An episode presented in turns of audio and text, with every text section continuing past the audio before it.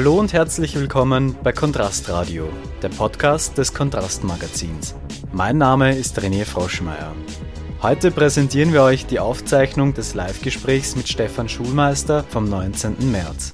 Der Ökonom beantwortete live auf Facebook Fragen zu den wirtschaftlichen und sozialen Folgen der Corona-Krise.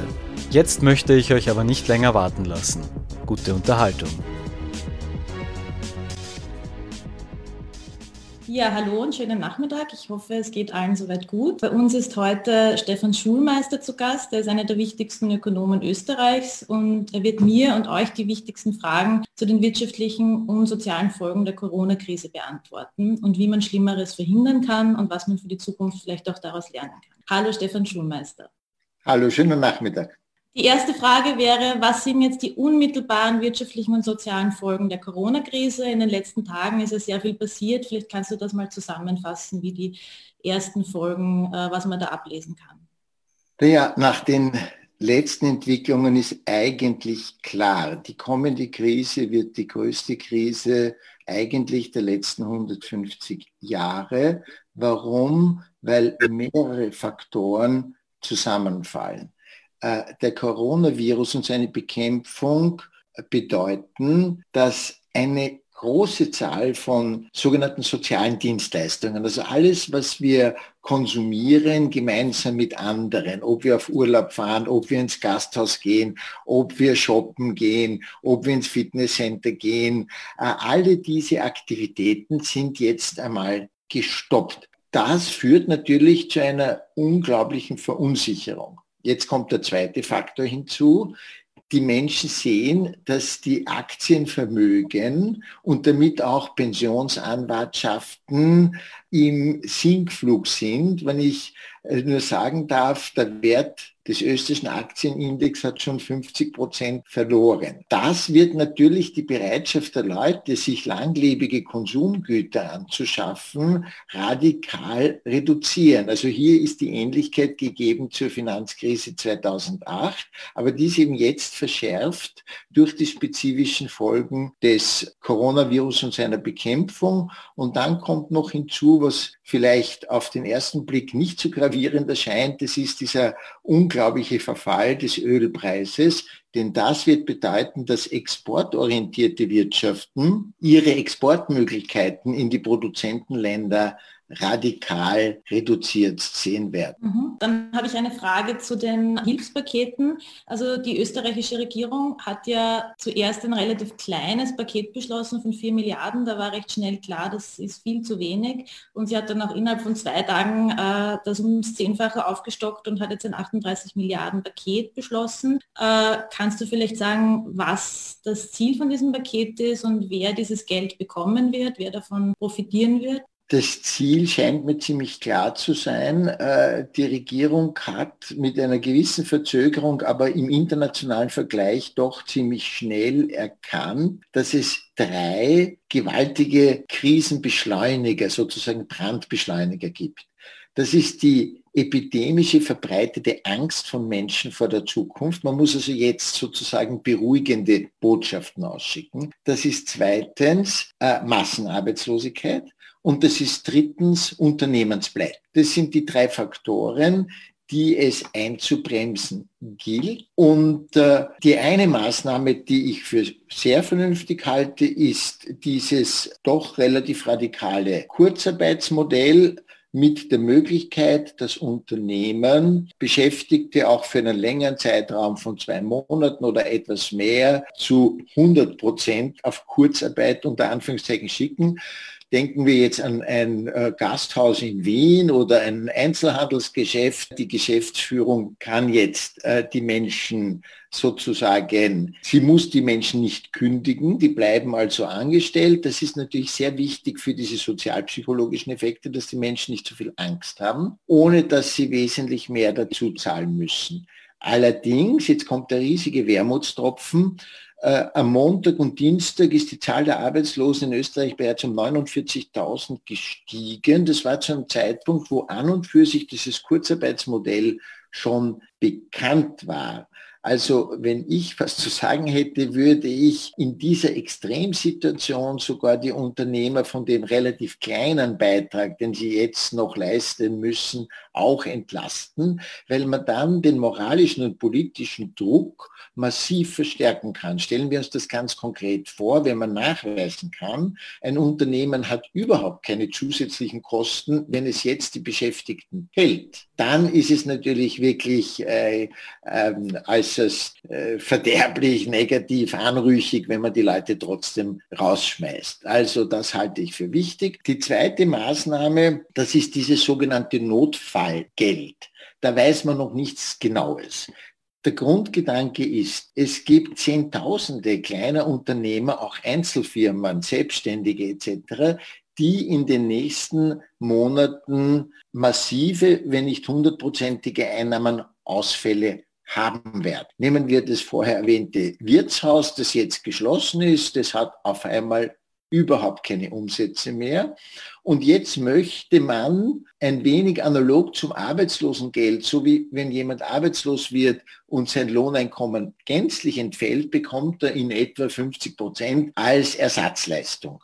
Und angesichts der Schwere der Krise versucht man etwas Analoges für die Unternehmer. Wie das allerdings administriert wird, ist derzeit noch nicht bekannt, ist sicherlich eine sehr, sehr komplexe Aufgabe, aber ich halte sie für lösbar. Mhm. Die nächste Frage wäre, man hat uns ja jetzt immer sehr lange gesagt, es ist äh, so wenig Geld da und der Staat muss sparen und wir brauchen ein Nulldefizit. Und jetzt gibt es auf einmal gigantische Pakete zur Belebung der Konjunktur und zum Verhindern der Massenarbeitslosigkeit die auch wichtig sind und beruhigend sind. Die Frage ist allerdings schon, wer wird das bezahlen? Also wer wird am Ende des Tages äh, diese Kosten übernehmen müssen? Aus zwei, also von der Wirtschaftskrise 2008 wissen wir, das hat dann massive Kürzungen äh, in den Sozialsystemen und so weiter nach sich gezogen. Droht uns das jetzt auch oder äh, glaubst du, man wird jetzt Millionärsteuern einheben oder gibt es da andere Finanzierungsquellen? Es gäbe schon andere Finanzierungsquellen. Ich glaube, man wird diese einfach schaffen müssen.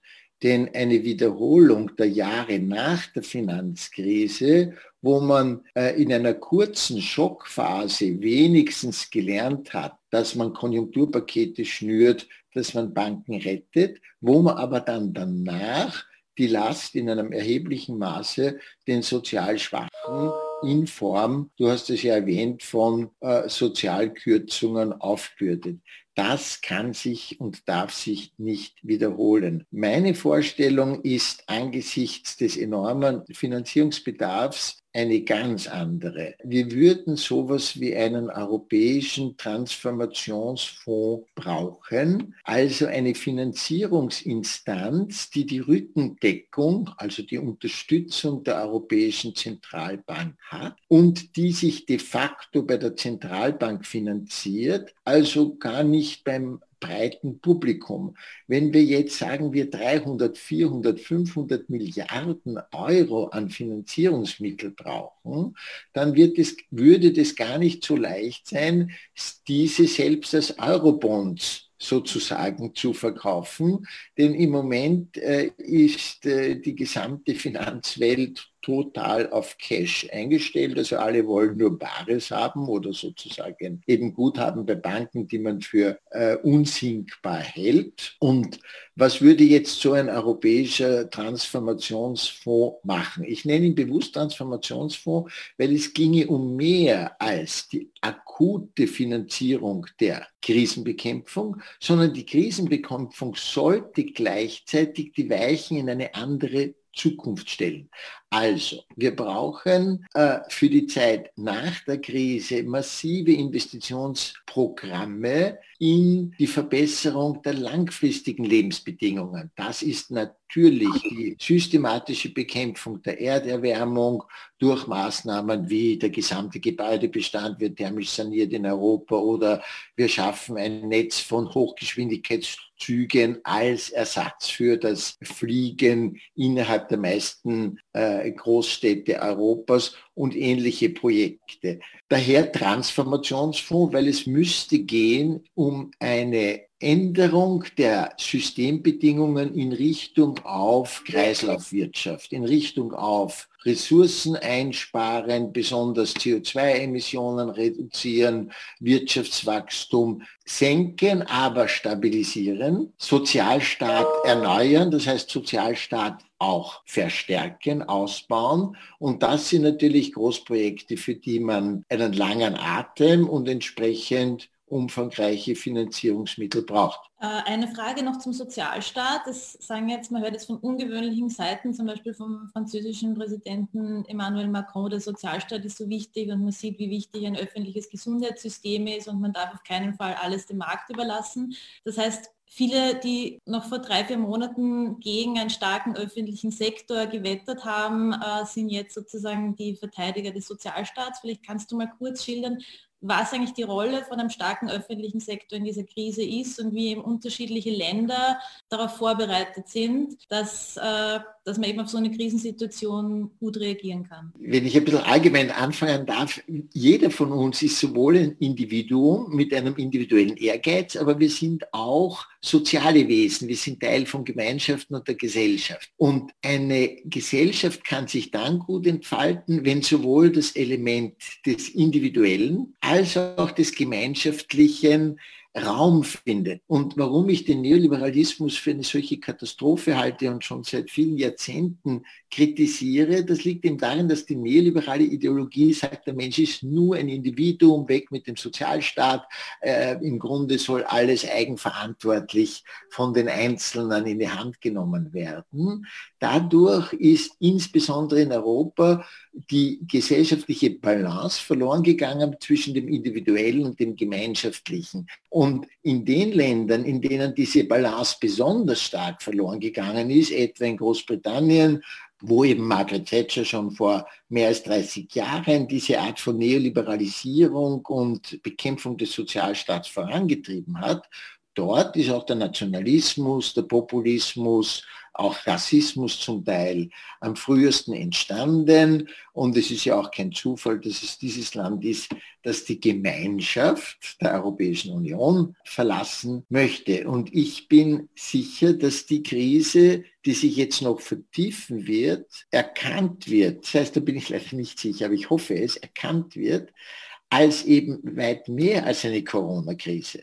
Wir werden in den nächsten Wochen und Monaten sehen, dass die Verteidiger des Neoliberalismus natürlich argumentieren werden, das ist alles nur Corona, das ist ein Sonderfall, kann man nichts machen, aber wenn Corona überwunden ist, dann können wir weitermachen wie vorher. Während es natürlich kein Zufall ist, dass ich zum Beispiel sehr stark die Instabilität der Finanzmärkte betone, weil das ja unmittelbar mit dieser neoliberalen Ideologie zusammenhält, äh, lassen wir nur die freien Märkte arbeiten. Ein spezielles Problem ist natürlich in dem Zusammenhang die europäische Identität, wenn ich so sagen darf. Was meine ich damit? Die Vereinigten Staaten in Form eines Einwanderungslandes. Das heißt, die Gesellschaft besteht dort aus Menschen oder hat sich entwickelt, die äh, sozusagen eingewandert sind, auf sich selbst angewiesen waren, während in Europa die gemeinschaftliche Organisation in Gestalt der Zünfte, der Gewerkschaften, der Verbände des Sozialstaats eben immer eine größere Rolle gespielt hat.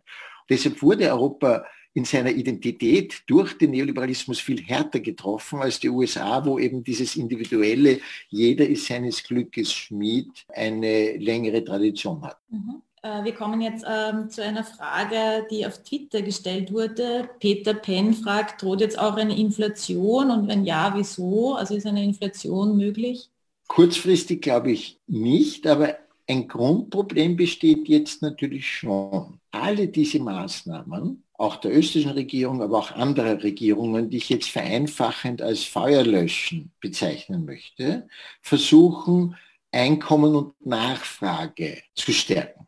Gleichzeitig ist aber die Krise, mit der wir jetzt konfrontiert sind, eben auch eine Angebotskrise. Das heißt, wenn in all diesen Bereichen, die ich vorher erwähnt habe, der Freizeitwirtschaft, Tourismus, Gastronomie, Shopping etc., äh, schlicht und einfach die Produktionskapazitäten geschlossen sind, weil die Geschäfte, Restaurants etc. geschlossen sind, dann steht jetzt einer erhöhten Nachfrage eine verringerte Produktionskapazität gegenüber, solange jedenfalls diese Einschränkungen gelten. Das wird zwar kurzfristig, glaube ich, keinerlei Inflationsbeschleunigung bringen, aber das Problem sollte man im Auge behalten. Mhm. Dann noch eine Frage zur Verstaatlichung. Gestern äh, in der ZIP 2 wollte der Finanzminister Blümel nicht mal mehr eine Verstaatlichung von Krisenunternehmen ausschließen, wie zum Beispiel der Auer. Hältst du eine Verstaatlichung perspektiv, also Verstaatlichungen perspektivisch für sinnvoll? Und wenn ja, wie müssten die ausschauen, damit die sinnvoll wären? Ich glaube, es gibt Bereiche, wo die Wirtschaft eindeutig besser gefahren ist in der Vergangenheit mit Verstaatlichungen. Damit meine ich weniger Industriebetriebe oder auch Transportunternehmen, aber zum Beispiel den Finanzsektor. Es ist für mich kein Zufall, dass äh, die chinesische Wirtschaft äh, mit solchen Krisen, mag sie auch autoritär sein, das ist unbestritten und eben keine Demokratie in unserem Sinne, aber sie kann auch deshalb mit so schweren Krisen besser umgehen, weil der Finanzsektor zum Beispiel nach wie vor vollständig verstaatlicht ist oder weil es nach wie vor kein Privateigentum an Grund und Boden gibt. Das sind, es ist ein kapitalistisches System, aber mit eben der Sonder, den, den, dem Sonderelement, äh, dass der Finanzsektor sich nicht so frei entfalten kann wie bei uns. Und äh, wir werden schon in den nächsten Wochen sehen, dass die, äh, die Banken, glaube ich, erhebliche Probleme haben werden bei der Erstellung der Bilanz über das erste Quartal, also zum 31. März. Äh, ganz einfach deshalb, weil auf der Aktivseite, wo die Vermögenswerte angeführt sind, eben das Aktienvermögen ganz massiv äh, entwertet wurde. Mhm. Die österreichische Finanzmarktaufsicht hat gestern Aktienleerverkäufe verboten. Also es ist jetzt verboten, sozusagen auf den Kursverlust von Aktien zu wetten und dabei äh, zu verdienen. Frankreich und Spanien und Italien und Belgien haben das ebenfalls schon gemacht. Warum ist das wichtig jetzt? Ja, das ist leider gar nicht so wichtig. Ja? Äh, Menschen, die das machen, scheinen nicht wirklich zu verstehen, wie Finanzspekulation heute funktioniert. Was macht jemand, der Leerverkäufe macht? Er spekuliert auf fallende Kurse.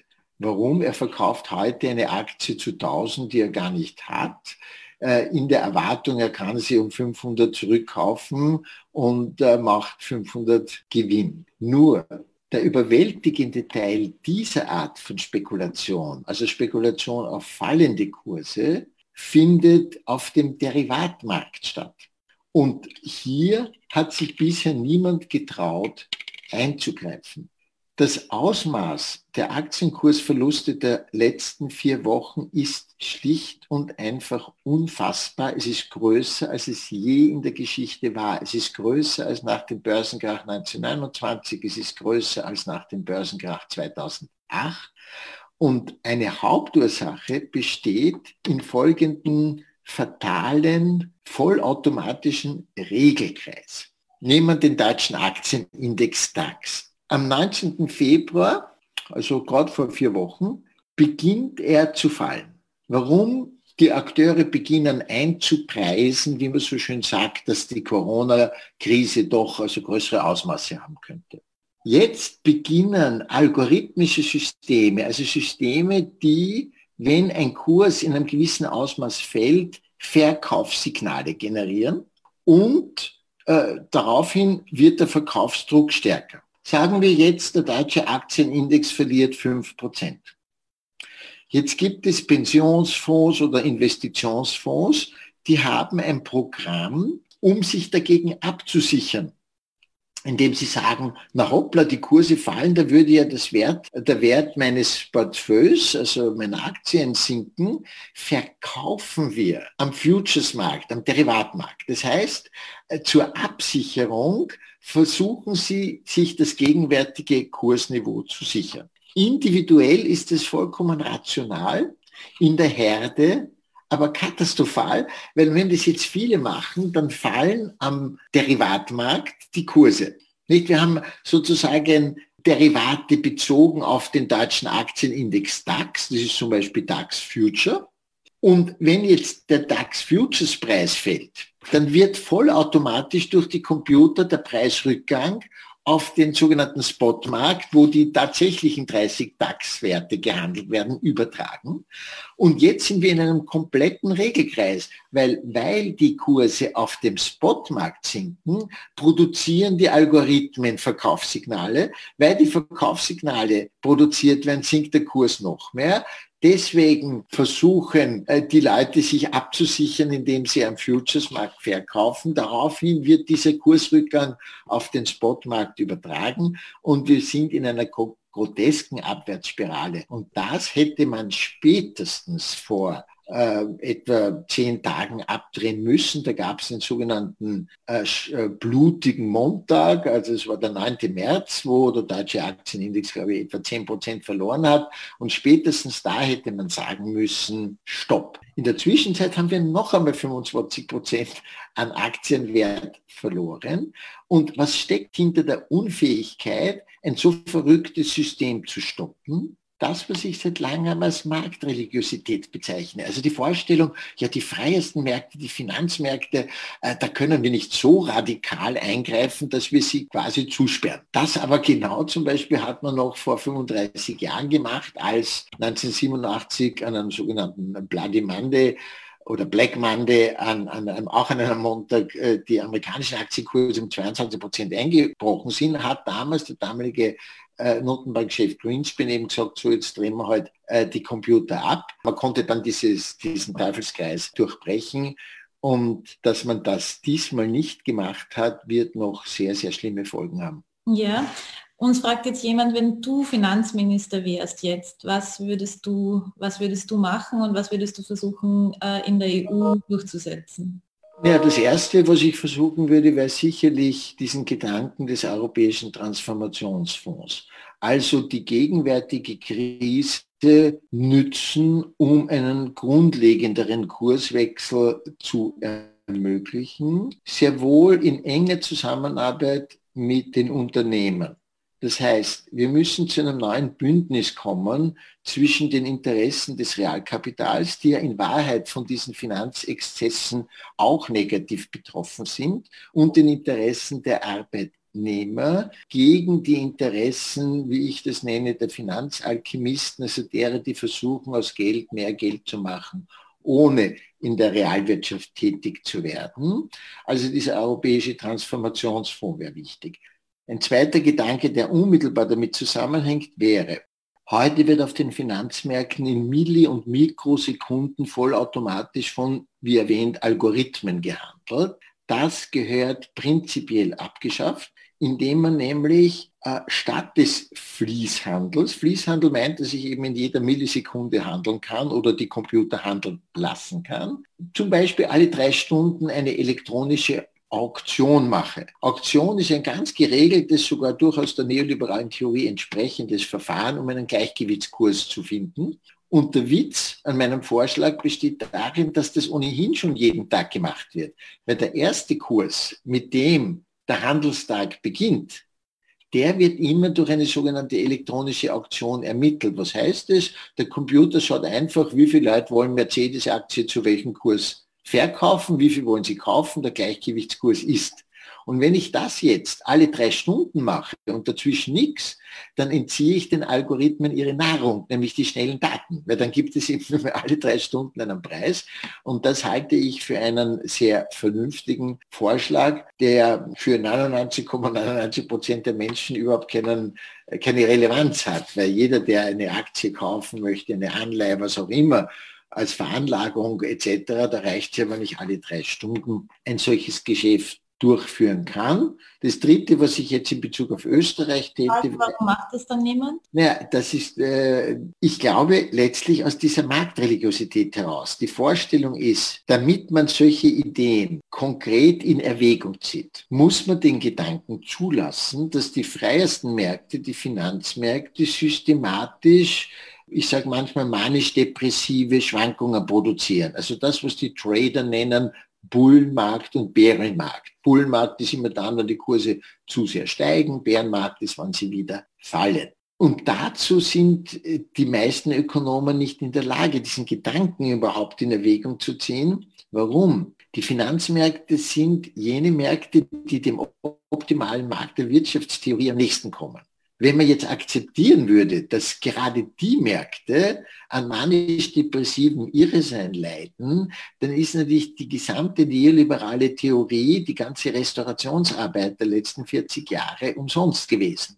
Und da ist die kognitive Dissonanz natürlich enorm, dass man sagt, na, na, also so weit wollen wir nicht gehen. Für mich ist das der tiefere Grund, warum man aus der Krise 2008 eben nicht systemisch gelernt hat, sondern nur symptomatisch, indem man eben Konjunkturpakete macht, Banken gerettet hat, aber im Grunde am Spekulationsspiel selber nichts geändert hat. Eins sollte ich sagen für Österreich, wenn ich Finanzminister wäre, wir brauchen unbedingt jetzt auch sozusagen positive Impulse, die erste Schritte sind in Richtung auf eine Ökologisierung der Wirtschaft.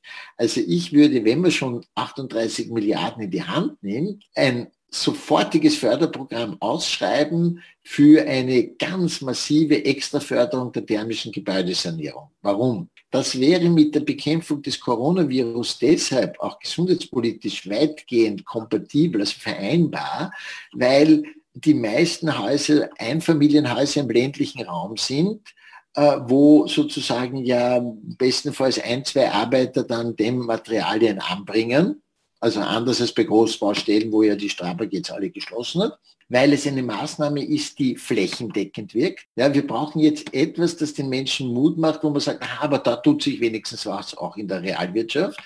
Und etwas, das natürlich langfristig die CO2-Emissionen reduziert, wenn man dann eben weniger CO2 emittieren muss zum Zwecke der Raumheizung. Mhm. Wir haben jetzt noch eine Frage von Alper Eroglu. Er schreibt, liebe Stefan, äh, wie wird, wird die jetzige Niedrigzinsphase jemals ein Ende finden und was wird mit den Immobilienpreisen passieren? Naja, die Niedrigzinsphase, glaube ich, wird sehr, sehr lange kein Ende finden. Das ist im Grunde unabsehbar. Also unabsehbar. 20, 25 Jahre glaube ich, dass die Zinsen null mal null bleiben werden.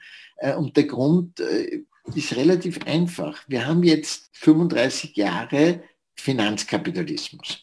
In der längsten Zeit dieser Phase lag der Zinssatz deutlich über der wirtschaftlichen Wachstumsrate. Das hat neben anderen Faktoren die realen Investitionen gedämpft, das Wirtschaftswachstum gedämpft, die Arbeitslosigkeit steigen lassen. Jetzt, nach sozusagen 35 Jahren eines dysfunktionalen Systems, also eines Systems, das äh, eben immer mehr Widersprüche, Spannungen, Konflikte, Probleme geschaffen hat, kommt quasi dieser ganze Unrat aus Anlass von Krisen an die Oberfläche. Zum Beispiel die kapitalgedeckte Altersvorsorge. Auf einmal wird klar, wie verrückt es eigentlich ist, ausgerechnet die Altersvorsorge, wo die Menschen ja Sicherheit und Vertrauen brauchen, den Finanzmärkten zu überlassen. Und äh, ein damit zusammenhängendes Problem ist natürlich die übermäßige Verschuldung. Und von dem komme ich letztlich nur auf zweierlei Weise runter.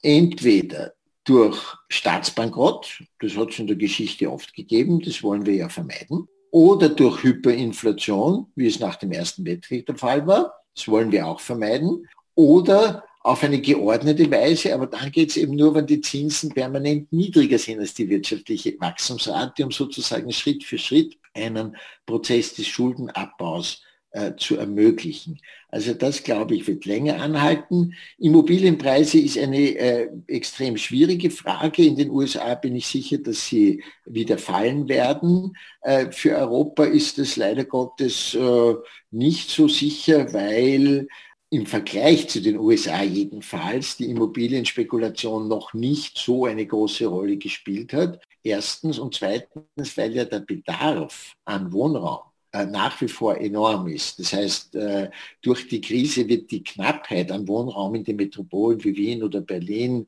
nicht wesentlich geringer. Daher glaube ich zwar, dass es zu einer Dämpfung des Preisauftriebs kommt, wenn es jetzt eine längere äh, wirtschaftliche Schwächephase gibt, aber nicht zu einem Rückgang der Immobilienpreise. Eine Frage kommt noch von David. Die chinesische Wirtschaft wird jetzt schon langsam wieder hochgefahren, während die Wirtschaft in äh, der EU und den USA jetzt ziemlich heruntergefahren wird.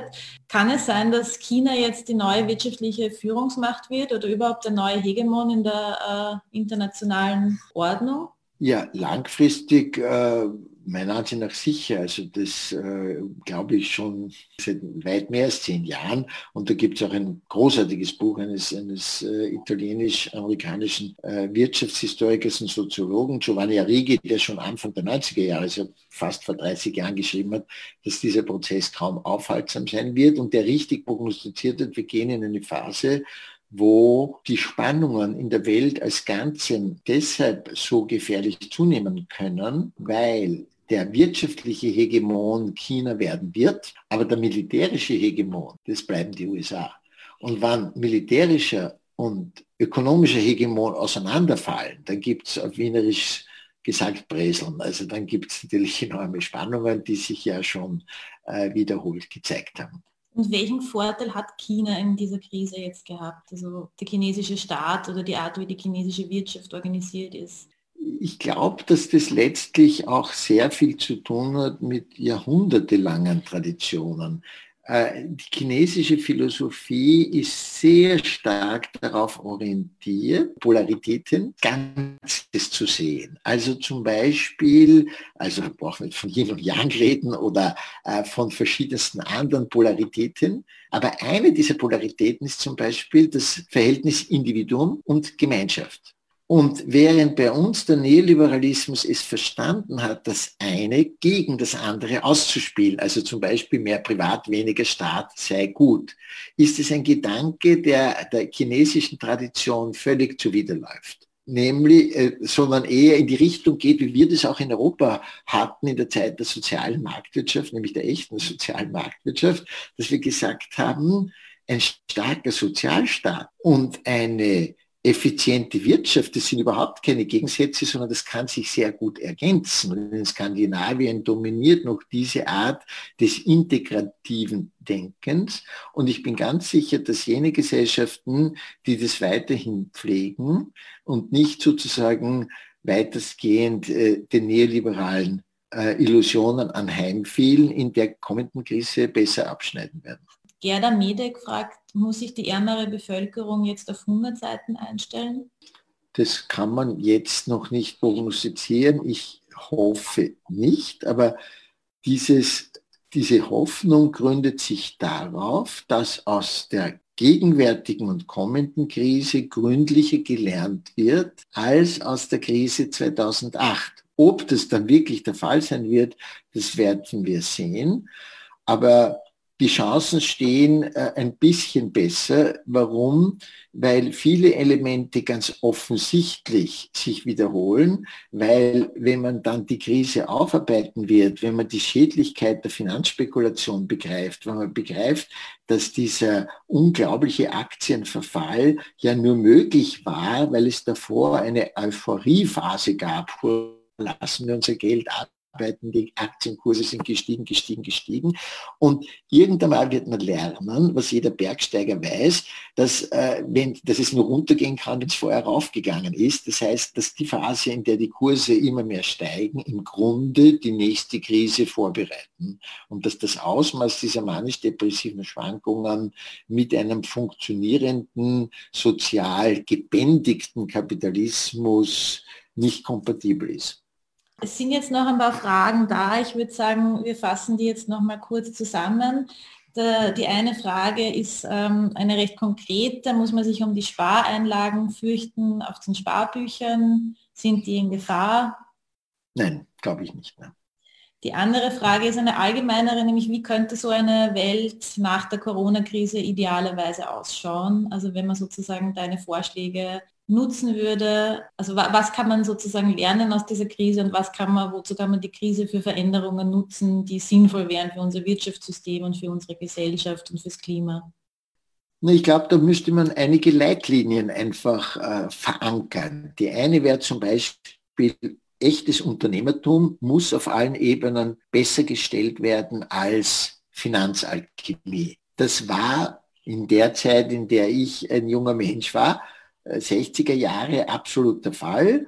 Äh, jemand, der bei einer Bank gearbeitet hat, das war damals ein Bankbeamter. Das war sehr honorig, er hat nicht schlecht verdient, aber es war nichts Besonderes. In den letzten 30, 40 Jahren sind die Banker dann die großen Zampanos geworden, äh, während äh, im Vergleich dazu das, was man früher Industriekapitäne genannt hat, an Prestige, aber auch an Einkommen verloren haben. Das sind nur kleine, kleine Hinweise, dass sich äh, die Wertordnung zwischen Real- und Finanzkapital verlagert hat zugunsten des Finanzkapitals. Und das müssten wir jetzt verändern in einer Art von Zusammenarbeit mit äh, Unternehmen und Unternehmerverbänden. Die müssten endlich begreifen, dass der Neoliberalismus die Ideologie im Interesse des Finanzkapitals ist und nicht eigentlich spezifisch im Interesse äh, der Unternehmerschaft. Aber die haben das eben vor 30, 40 Jahren äh, so geglaubt. Das ist Punkt eins. Die zweite Leitlinie muss sein Ökologisierung des Wirtschaftssystems. Äh, dafür ist ein breiter sozialer Konsens da, Bekämpfung der Erderwärmung mit riesigem, sinnvollem Investitionspotenzial. Ich habe es schon erwähnt, Hochleistungs-, Hochgeschwindigkeitsstrecken bauen, thermische Gebäudesanierung, Elektromobilität etc. etc. Und der dritte Punkt ist sozusagen eine bessere Balance zwischen dem Individuellen und dem Sozialen. Und das bedeutet konkret Stärkung des europäischen Sozialmodells und noch konkreter Stärkung des Sozialstaats in allen wichtigen Bereichen, insbesondere bei der Bildung, insbesondere bei den Kindern mit Migrationshintergrund, insbesondere bei der Altenpflege und anderen Bereichen. Und würden wir das schaffen, dann würde sowohl die Realwirtschaft besser laufen, als auch der soziale Zusammenhalt gestärkt werden. Emil Stern hat noch zwei Fragen, nämlich wie ordnest du diese derzeitige Krise historisch ein? Also in welchem Ausmaß äh, siehst du die Krise im, im Vergleich zum Beispiel zu 9-11 oder so? Und die zweite Frage ist, glaubst du, es wird eher zu einer Verschärfung der neoliberalen Ordnung kommen oder eher zu einer Überwindung durch diese Krise? Naja, ich, ich arbeite ja schon seit sehr langer Zeit an einem Modell des sogenannten langen Entwicklungszyklen im Kapitalismus. Was ist darin gemeint? Das habe auch überhaupt nicht ich entdeckt, sondern ein russischer Ökonom namens Kontradjew in den 1920er Jahren. Damit ist äh, zunächst einmal nur die Beobachtung gemeint, dass wir immer so 25, 30 Jahre lange Phasen eines realwirtschaftlichen Aufschwungs haben, gefolgt von einer krisenhaften Phase. Und äh, um das ganz schnell zu skizzieren, nach der Revolution 1848 haben wir zunächst den realkapitalistischen Boom gehabt durch den Eisenbahnbau, den Ausbau der Metropolen und der kippt dann in eine Phase des Finanzkapitalismus, die zusammenbricht mit dem Börsenkrach 1873 und der führt dann in eine erste schwere Depression, in der die Arbeiterbewegung entstanden ist. Warum? Weil zum gleichen Zeitpunkt gab es eine ganz schwere Krise, es gab eine Erklärung der Krise durch die Schriften von Marx und Engels und es gab die Organisation der Opfer der Krise in Gestalt der Arbeiterbewegung. Und die drei Dinge zusammen führten nach etwa 15 Jahren zur Schaffung des Sozialstaats, ausgerechnet durch den deutschen Reichskanzler Bismarck, der an sich sehr konservativ war und ein Sozialistenverfolger, aber er sah sich genötigt, sozusagen äh, eine gewisse minimale soziale Sicherheit zu schaffen. Das war wieder die Basis für die sogenannte Belle Epoque oder hat damit dazu beigetragen, dass wir dann bis zum Ersten Weltkrieg eine realkapitalistische Aufschwungsphase hatten. Und wenn ich das Modell weiterverfolge, dann habe ich eben in den 1920er Jahren zunehmend einen finanzkapitalistischen Boom führt in die Weltwirtschaftskrise, in die Depression der 30er Jahre, die so verheerend war wegen der Folgen Holocaust und Zweiter Weltkrieg, dass man äh, gründlich lernte und insbesondere in Gestalt der neuen Theorie des englischen Ökonomen Keynes,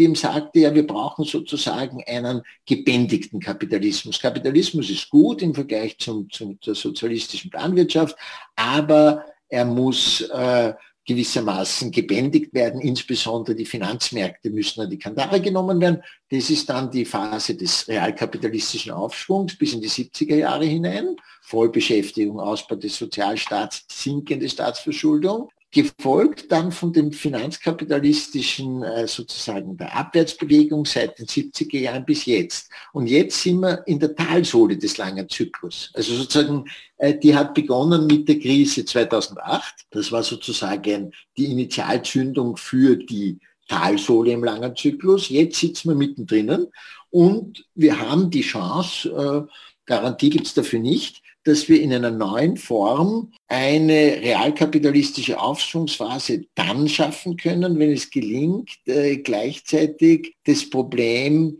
der Erderwärmung wirklich radikal anzugehen. Äh, wie ich überhaupt glaube, letztlich wird das größte Desaster, also das Waterloo des Neoliberalismus, nicht nur die Finanzkrisen sein, sondern eben auch die Umweltkrisen. Weil äh, man wird erkennen, dass diese neoliberale Ideologie entscheidend damit, äh, dazu beigetragen hat, dass wir eben die Erderwärmung nicht schon vor 40 Jahren konsequent zu bekämpfen begonnen haben. Mhm. Vielen Dank, dass du dir die Zeit genommen hast. Vielen Dank für eure äh, Fragen. Das war die, das erste Interview in der Form. Ich finde, es hat ganz gut geklappt. Wir müssen uns alle auch erst an, an Homeoffice äh, und Videokonferenzen gewöhnen. Ähm, dir einen schönen Abend und euch einen schönen Abend. Schaut auf euch und schaut aufeinander. Auf Wiederhören. Ja, danke Patricia für die gute Gesprächsführung. Ciao. Tschüss. Das war das Kontrastgespräch mit Ökonom Stefan Schulmeister.